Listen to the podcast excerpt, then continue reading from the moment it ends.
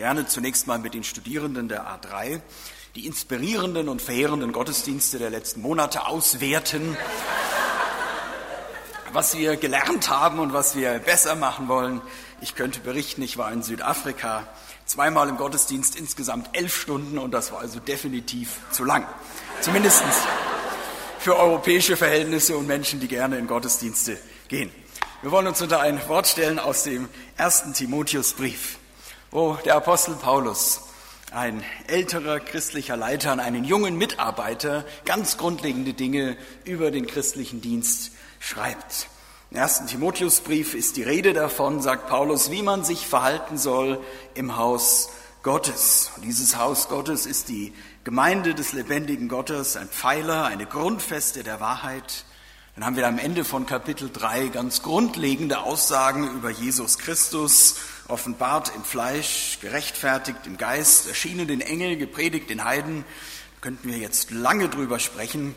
Dann gibt es am Anfang des vierten Kapitels eine Warnung vor Irrlehre und falscher Enthaltsamkeit. Und dann mit Vers 6 in Kapitel 4 beginnt der Predigtext. Wenn du die Geschwister dies lehrst, so wirst du ein guter Diener Christi Jesu sein, auferzogen in den Worten des Glaubens und der guten Lehre, bei der du immer geblieben bist. Dann wirst du ein guter Diener Christi Jesu sein. Das ist die Identität, das ist eure Identität. Wo immer ihr jetzt hingeht, in Gemeinden, an Universitäten, an Arbeitsplätze, Diener, Dienerinnen Jesu Christi. Das ist einmal eine ganz klare Zuordnung und Unterordnung Egal wo ihr hinkommt, ihr kommt niemals als Chef, immer nur im Dienste eines anderen. Zugleich ist es eine ganz große Würde, eine ganz große Ehre, ein Diener Jesu Christi, eine Dienerin Jesu Christi zu sein. Und wir haben ja gesehen, wie im Alten Testament die Knechte des Königs nicht die Sklaven sind, sondern die höchsten Beamten. Insofern ein Diener, eine Dienerin Jesu Christi, eine große Berufung, eine große Würde. Auferzogen in den Worten des Glaubens und der guten Lehre. Die Worte des Glaubens, die gute Lehre habt ihr vor der Biblisch-Theologischen Akademie gehört, hier während eurer Praktika, bei vielen anderen Gelegenheiten ganz entscheidende Dinge mitbekommen. Den Glauben in der persönlichen Aneignung, die Lehre, die es gilt zu durchdringen, zu verstehen, zu verkündigen, aber eben auch zu leben. Sie nur verstanden zu haben, nützt ja nichts. Sie nur zu verkündigen, ohne sie dann auch zu leben, reicht auch noch nicht. Ein toller Auftrag, eine tolle Vergewisserung, auferzogen in den Worten des Glaubens und in der guten Lehre. Die ungeistlichen Altweiber fabeln aber weise zurück. Übe dich selbst aber in der Frömmigkeit. Keine Ablenkung, durch irgendwelche Nebensächlichkeiten, durch Spekulationen, durch irgendwelche Vermutigung, äh, Vermutigungen, Vermutigungen, wo man auf irgendwelchen Abstellgleisen landet, wo viel Kraft und viel Zeit bleibt und es letztendlich nichts bringt, sondern, sagt Paulus, das richtige Leben vor Gott. Übe dich in der Frömmigkeit, es einzuüben und darin fit zu bleiben. Wir haben das hier ja versucht mit dem Einüben. Wir haben euch beglückt mit einem Fach Praxis geistlichen Lebens, mit einem Persönlichkeitsentwicklungsprozess, mit endlosen Andachten in ganz verschiedenem Rahmen. Und zwar wichtig, dass ihr in Gemeinden hier heimisch werdet. Wir stellen fest, das ist uns teilweise nur gelungen, da wollen wir in Zukunft auch dran arbeiten, dass persönliches Christsein, Ausbildung und Gemeinde noch viel enger miteinander verpflichtet, verflochten sind. Und jetzt gilt es, in diesem Eingeübten fit zu bleiben. Das ist ja wie wenn man so in einer Reha ist. Da lernt man sich gesund zu ernähren, lernt man sich reichlich zu bewegen und dann kommt man nach Hause, in den Alltag. Und dann gilt es, all das Gelernte beizubehalten. Gewisserweise warte ich jetzt drei Jahre in einem geistlichen Gewächshaus. Es ist relativ leicht, in Wiedenest ein geistliches Leben zu führen. Für die äußeren Rahmenbedingungen sorgen wir. Ganz viele Sünden, die man begehen kann, kann man in Wiedenest schon aus Mangel an Möglichkeit nicht begehen. Und jetzt kommt ihr aus diesem Gewächshaus raus, jetzt kommt das Pflänzchen raus, wo ein harter Wind weht, wo die Sonne scheint, wo man nicht vom Gärtner täglich gegossen wird, wo man selber seine Wurzeln in den Boden graben muss und dann in aller Eigenständigkeit, in aller Weite, vielleicht in einer Universitätsstadt, neben einem Dienst, plötzlich an einem Arbeitsplatz, das hier Gelernte, Eingeübte leben muss in mein, als ich wenige Monate Christ war, kamen in meine Heimatstadt eine ganze Truppe von einer Lobpreisakademie, wo die waren und wollten in meiner Heimatstadt eine Gemeinde gründen. Ich war zutiefst beeindruckt. Die hatten nicht mal mehr bürgerliche Namen, sondern die haben also im Gebet neue Namen bekommen. Josia, Kaleb, Magdalene hießen sie und wollten also Magdalena und wollten meine Heimatstadt revolutionieren. Hochmotiviert. Dann hat man so im Laufe der Monate gemerkt, wie dann eine Großstadt mit ihren Herausforderungen, Arbeitsplätzen, wo man eben nicht mehr täglich sich stundenlang treffen konnte und Freudenöl besingen konnte und gemeinsam tanzen konnte und was es alles gab, wie vieles von diesem geistlichen Leben aufgerieben wurde. Hoffentlich passiert euch das nicht, sondern dass die hier eingeübte Frömmigkeit euch begleitet, weiterhin euer Leben prägt. Und von dieser Frömmigkeit heißt es, die leibliche Übung ist zu wenig Nutze, aber die Frömmigkeit ist zu allen Dingen Nutze und hat die Verheißung dieses und des zukünftigen Lebens. Eine große Verheißung. Darum lohnt es ja auch, dort zu investieren. Und daher wird unsere Frömmigkeit kommen und auch unsere Vollmacht kommen. Das werden die Leute ja sehr schnell merken, ob ihr in dem Haus lebt, in das ihr sie einladen wollt. Ob das, was ihr ihnen empfehlt, was ihr ihnen ratet, selber euer Leben, euren Alltag bestimmt. Nein, nach drei Jahren seid ihr noch nicht fertig. Das war hier eine Art Grundausbildung. Ihr werdet weitere Ausbildung bedürfen, des Weiterstudiums, später vielleicht eines akademischen Aufbauprogramms, da könnte ich einschlägige Ratschläge geben. Weiterbildung ist heute selbstverständlich ein Leben lang und jede Ermutigung, das zu tun. Aber wenn darüber die persönliche Frömmigkeit, das eigene Leben mit Gott leidet und das Leben mit Gott in Vergessenheit gerät, dann fehlt das Wurzelwerk im Boden, das euren Dienst vor den Menschen trägt. Wenn wir da sparen, wenn ihr darauf nicht achtet, und das geht schnell, dann fehlen euch die Wurzeln, die ihr braucht, um selber Halt zu haben, um selber euch zu ernähren, um geben zu können. Ja, da gibt es verschiedene Stile und Formen, und da war hier auch in Wiedernest der Platz dafür, und das soll auch so sein, aber es wird nicht gehen. Ja, ohne Gottes Wort, ohne Gebet, ohne eine geistliche Verbindlichkeit, ohne geistliche Tankstellen im Alltag, im Wochenverlauf, Monatsverlauf, vielleicht im Jahresverlauf. Ich habe euch immer wieder gesagt, sucht euch Menschen, mit denen ihr euch treffen könnt, beten könnt, vom Segen der Zweierschaft. Matthias Schmidt und ich haben das seit jetzt zwölf Jahren, dass wir uns regelmäßig treffen, möglichst einmal in der Woche für mich ein ganz wichtiger Termin in der Woche. Sucht euch solche Menschen, solche Beziehungen, wo ihr tanken könnt. Und sagt Paulus, dafür arbeiten und kämpfen wir, weil wir unsere Hoffnung auf den lebendigen Gott gesetzt haben, welcher ist der Heiland aller Menschen, besonders der Gläubigen. Dies gebiete und lehre. Weil wir unsere Hoffnung auf Gott gesetzt haben. Nicht auf unsere Ausbildung, nicht auf unsere Kompetenzen, die wir hier mit viel Tinte beschreiben mussten, was wir euch beibringen wollen. Es geht auch nicht in erster Linie um unseren Charakter und unsere persönliche Integrität, sondern um den lebendigen Gott. Und mit dem könnt ihr, egal wo ihr hingeht, rechnen. Ihr werdet an Menschen verzweifeln, von Menschen enttäuscht werden, da kann man zynisch werden, eine der Gefahren im hauptamtlichen Dienst. Schlimmer noch, ihr werdet von euch selber enttäuscht werden, werdet an einigen Punkten versagen, wo ihr es nicht erwartet. Werdet an einigen Stellen in einer Art und Weise reagieren, die euch später peinlich ist, wofür ihr euch schämt. Aber mit Gott, mit ihm könnt ihr rechnen. Setzt eure Hoffnung auf ihn. Er ist der Retter aller Menschen, nicht die Heilsangebote dieser Welt. Dafür lohnt es sich, sagt Paulus, zu arbeiten und zu kämpfen. Im geistlichen Dienst, egal ob ehrenamtlich und hauptamtlich, geht es neben allem Inspirierenden und Schönen eben auch um harte Arbeit, Selbstdisziplin, Selbstorganisation.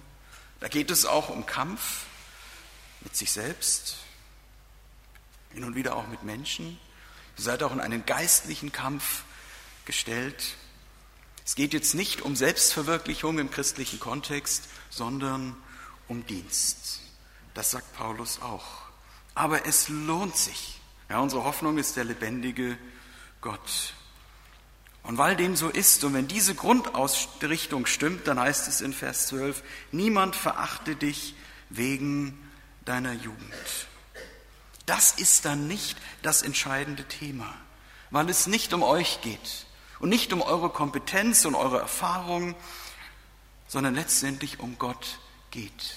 Und da, wo ihr Gottes Wort verkündet, ist dann eure Verkündigung oder eure Lehre oder euer Gespräch eben nicht mehr nur eure Weisheit, sondern dann wird das, was ihr von Gott sagt, selber auch zu Gottes Anrede an die Menschen. Darum kann man dann auch nach nur drei Jahren Ausbildung, Anfang oder Mitte 20, darum kann man, und selbst wenn die Knie schwach sind, vor die Menschen treten weil wir nicht uns und unsere Programme und unsere Erfahrungen vertreten und verkündigen, sondern Gottes Wort. Niemand verachte deine Jugend. Gleichzeitig gilt es, geht es, gilt es, bescheiden aufzutreten. Trotz biblisch-theologischer Ausbildung ist man mit 23 Jahren noch nicht Gottes Geschenk an die Weltchristenheit. Niemand verachte dich wegen deiner Jugend. Du aber sei den Gläubigen ein Vorbild, ein Muster, etwas, an dem sich die Menschen orientieren können. In eurem Leben sollen sie sehen können, was es heißt, Jesus nachzufolgen. Ein Vorbild im Wort, im Wandel, in der Liebe, im Glauben, in der Reinheit. Daher kommt dann eure Vollmacht. Dadurch und damit wird euer Dienst dann auch überzeugen. Wenn man sich an euch orientieren kann, an eurem Reden, an eurem Handeln, in eurer Liebe, in eurem Glauben, auch in schwierigen Situationen und auch in eurer Reinheit, in euren Worten und in euren Werken. Eine große Aufgabe, dass Menschen an euch sehen können, was es heißt, im 21. Jahrhundert Jesus nachzufolgen. Fahre fort mit Vorlesen, mit Ermahnen und mit Lehren. Egal in welchen äußeren Umständen, wenn Paulus hier von ermahnen schreibt, dann könnte man das auch mit trösten, ermutigen, mit stärken übersetzen, eben auch mit ermahnen und mit korrigieren. Egal in welchem äußeren Auftrag und Rahmen, das ist die Vorgabe. Vorlesen, ermahnen, lehren. Wir müssen die Botschaft nicht selbst erfinden. Ja, wir dürfen sie gar nicht selbst erfinden. Das ist uns vorgegeben. Das gilt es weiterzugeben. Und in dem Maß, in dem wir das tun, in dem Maß, in dem ihr dafür steht, wird sich dann auch Gott zu eurem Dienst bekennen. Das haben viele so erlebt. Ich habe damals meinen eigenen Gemeindedienst auch mit zitternden Knien angetreten. Was sollen denn die Leute, die meine Großeltern sein können und könnten, was sollen die mir denn abnehmen? Gerade mal erwachsen. Könnte ja ihr Kind und ihr Enkelkind sein und habe dann erlebt, Gott Gnade geschenkt hat und wie die Leute, wo ich dachte, die werden ihre liebe Mühe mit mir haben, es mir sehr leicht gemacht haben und mich ermutigt haben und mir in vielfacher Weise auch gedient haben. Lass nicht außer Acht die Gabe in dir, die dir gegeben ist durch die Weissagung mit Handauflegung der Ältesten. Setz die Gaben, die ihr hier erkannt habt, wir haben ja entsprechende Tests mit euch auch gemacht. Setzt diese Gaben, die ihr erkannt habt, die wir hier entwickelt haben, die wir eingeübt haben, setzt diese Gaben ein. Enthaltet sie anderen nicht vor. und lernt von den Gaben der anderen zu leben. Egal wo ihr hinkommt, da sind Menschen, deren Gaben ihr braucht, die sie gerne mit euch teilen. Bleibt, seid keine Einzelgänger. Bleibt eingebunden in die Gemeinschaft und achtet drauf, wo in diesem neuen Umfeld die Menschen sind, durch die Gott euch segnen wird. Man erkennt sie nicht immer sofort, aber es gibt sie. Achtet auf sie. Dies lass deine Sorge sein, damit gehe um, damit dein Fortschreiten allen offenbar werde. Damit dein Fortschreiten allen offenbar werde. Ihr habt ja einen guten Anfang gehabt. Aber Paulus sagt hier, mehr als nur mach was draus, sondern dass Gottes Geist nun selber, was hier begonnen hat und vor der BTA weitergeht. Dass wir Gottes Geist nicht dämpfen und nicht betrüben, wie wir heute Morgen in diesem Lied von Gerhard Terstegen auch gesungen haben, Gottes gegenwärtig. Da heißt es ja in einer dieser Strophen, so wie die Blumen sich entfalten und sich nach der Sonne ausrichten, das ist das Modell, dass sie mich diesem lebenserneuernden, diesem lebensgestaltenden Verändern wirken des Geistes Gottes aussetze. Und dass es weitergeht, dass es ein Fortschreiten gibt in eurem Dienst, in eurer Entwicklung, in eurem Glauben, in eurer Liebe, dass ihr bitte in fünf Jahren nicht mehr die seid, die ihr jetzt seid, so nett ihr jetzt schon seid, aber dass sich da noch mal was verändert, dass das weitergeht, dass Gottes Geist mit euch zum Ziel kommt. Hab Acht auf dich selbst und auf die Lehre, beharre in diesen Stücken. Hab Acht auf dich selbst, auf dein eigenes Leben mit Gott und vor Gott. Hab Acht auf deine Ressourcen, auf deine Zeit, auf deine Gesundheit, auf deine Beziehungen, wer du bist vor Gott und vor Menschen und habe Acht auf die Lehre, auf das, was du weitergibst, durch deine Worte und durch dein Leben. Bleibe dabei.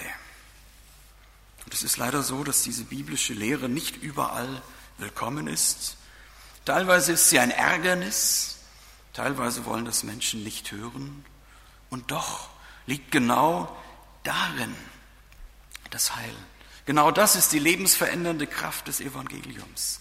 Und nichts und niemand kann die kontinuierliche, klare, ansprechende Lehre des Evangeliums ersetzen, auch wenn das aus der Mode gekommen ist. Ich erlebe immer wieder weitgehend bibelfreie Gottesdienste und erschrecke. Nichts kann das ersetzen. Und auch kein Wunder ist, dass ich als Lehrer ausgerechnet damit schließe. Der heutige Tag ist wie der Punkt am Ende eines Satzes oder ist nicht wie ein Abschluss, wie ein Punkt. Eure Grundausbildung ist nun definitiv vorbei. So wie ihr jetzt zusammen seid, werdet ihr nie mehr zusammen sein, wenn ihr heute auseinandergeht. Bei keinem ehemaligen Treffen werden alle dabei sein. Also es geht definitiv etwas vorbei. Gleichzeitig ist dieser Tag aber auch ein Doppelpunkt. Etwas ganz Neues beginnt.